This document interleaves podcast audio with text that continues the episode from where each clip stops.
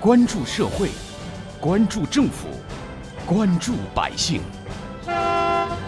民生新干线。听众朋友们，早上好，欢迎收听今天的《民生新干线》，我是子文。住在高层小区，高空抛物往往是让用户们非常烦恼的事儿。除了污染环境，还很有可能导致火灾、伤人等严重后果。不过，最近杭州余杭昌运里小区却有了自己的处理办法。那就是在小区里安装四十七个特殊的摄像头。昌运里小区呢，二零一八年年底交付，是一个拆迁安置小区，紧靠杭州主城区，有住户一千五百四十六户，其中呢有一千户左右都是出租户。考虑到安置小区的流动人口比较多，比较难管理的情况，余杭区政府提前规划，在小区交付前四个月就提前入住了，由街道社区和辖区公安一起共同打造了智慧安防小区。小区里一共有十七幢楼，都是二十层的高层。为了防止有人高空抛物，街道呢特地出钱购置了四十七个防高空抛物监控。这些广角摄像头安装在每栋楼南北两侧的地面立杆上，距离单元楼大概十米左右，呈六十至八十度角仰拍，正好可以把整栋楼的阳台和窗户包入拍摄范围。小区居民入住的时候啊，防高空抛物摄像头呢就同步启用了。这些摄像头后台呢，连接到了小区物业管理设备的平台，以及街道管理平台和区政府的统一管理平台。监控内容在物业管理平台上的储存时间呢为一个月。平时物业工作人员在值班的时候呢，也能在值班室查看实时的监控情况。安装防高空抛物摄像头究竟有没有效果？数据来说话。从小区交付一直到现在，总共一千五百多户住户，从来没有发生过一起高空抛物事件。而这批摄像头是街道统一出资、提前规划和安装的，小区住户基本上都保持支持的态度，特别是容易受高空抛物影响的低层住户十分高兴。租客入住时呢，会被告知楼前楼后都装有摄像头，在行为上呢，自然也会约束很多。在采访中，小区的网格长于晨正就说啊，防高空抛物摄像头在防盗方面也很有效果，尤其是翻窗入室等盗窃案件，小区至今零发案。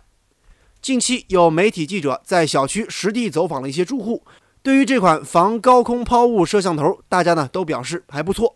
比如说啊，小刘姑娘以前呢就租住在别的小区里，楼房呢也是高层，因为自己住的比较低，阳台呢又是开放式的，楼上呢总有那么一两个不自觉的住户喜欢往下扔东西。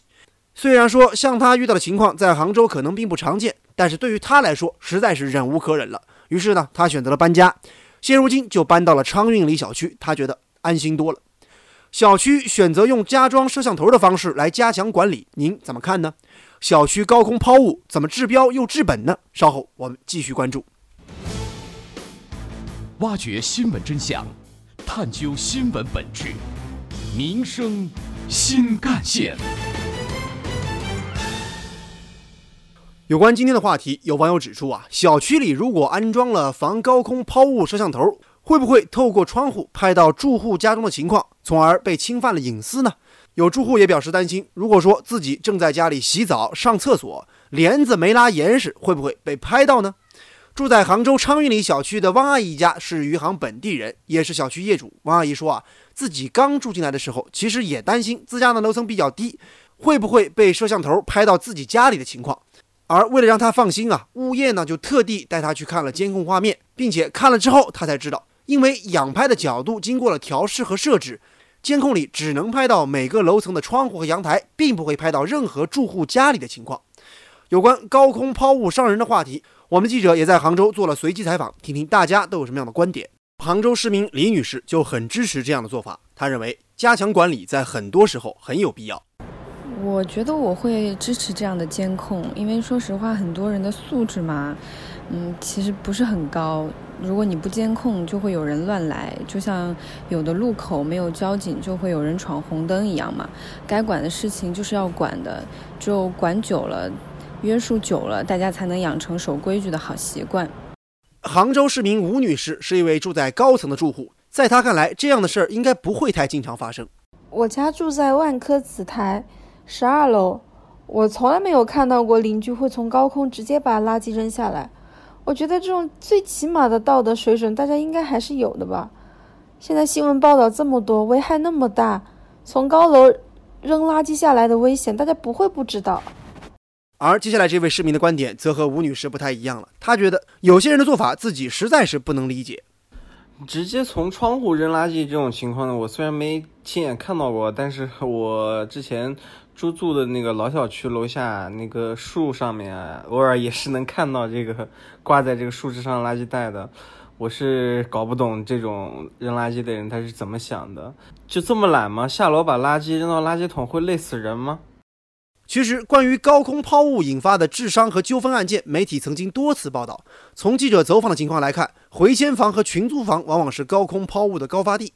有数据表明，一枚五十克的鸡蛋从四楼抛下就会让人头上肿个包，从八楼抛下可以让人头皮破损。如果说从十八楼抛下来可以砸裂行人的头盖骨，而如果从二十五楼抛下，不幸砸中某个人的话，可以致人当场死亡。从保护生命财产安全的角度来看，高空抛物需要得到彻底的根治。现在高空抛物的治理难点就在于取证，因为高空抛物往往发生在一刹那，很难取证。有的人就存在侥幸心理，觉得我抛了没人看得见就没证据。住在高楼，随手把东西往下抛。其实啊，只要能解决取证难的问题，治理高空抛物并不是特别困难。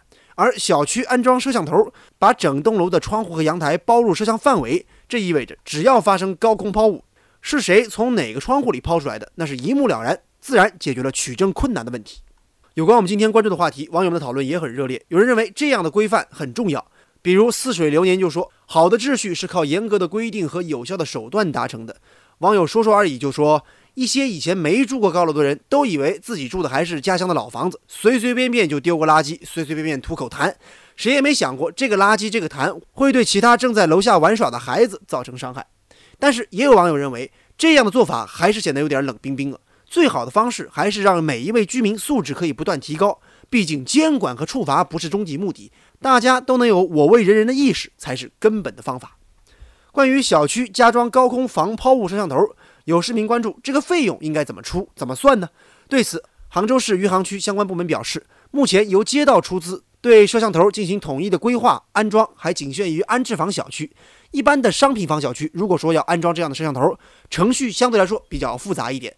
首先，摄像头的购买、安装、维护都需要资金，比如小区物业专项资金或者业主自筹资金等等。其次，安装摄像头要征得小区业主和业委会的同意，通过前两项流程之后，才可以招标寻找对应的公司。有关我们今天关注的话题，我们将听到的是浙工大教授、城市治理专家吴伟强的观点。在他看来，科技手段参与城市治理固然重要，但是不能忽略的是，公民素质的提高才是解决此类问题的根本之道。这些报道列举一些回迁房和群租房等高空抛物高发地的情况，什么啤酒瓶、西瓜皮、矿泉水瓶、牛奶盒、垃圾袋等等，什么都往下扔，甚至还有菜刀。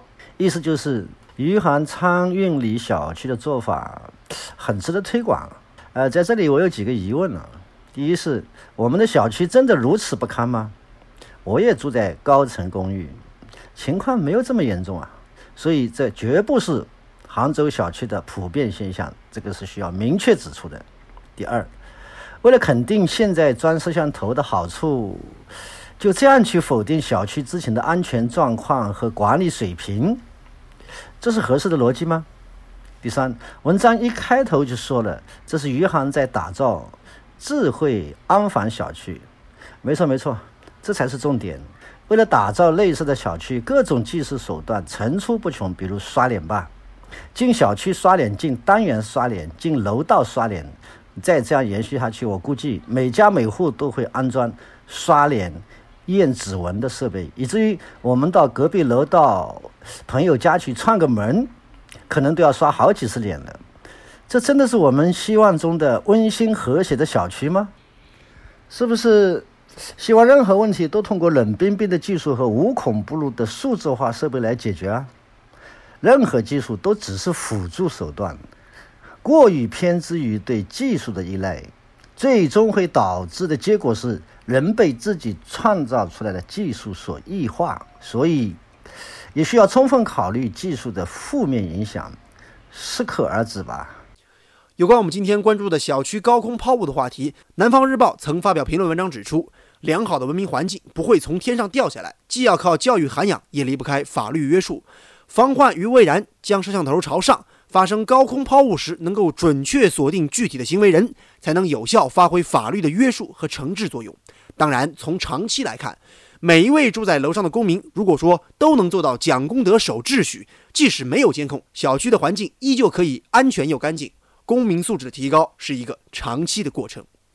好，感谢您收听今天的民生新干线，我是子文，下期节目我们再见。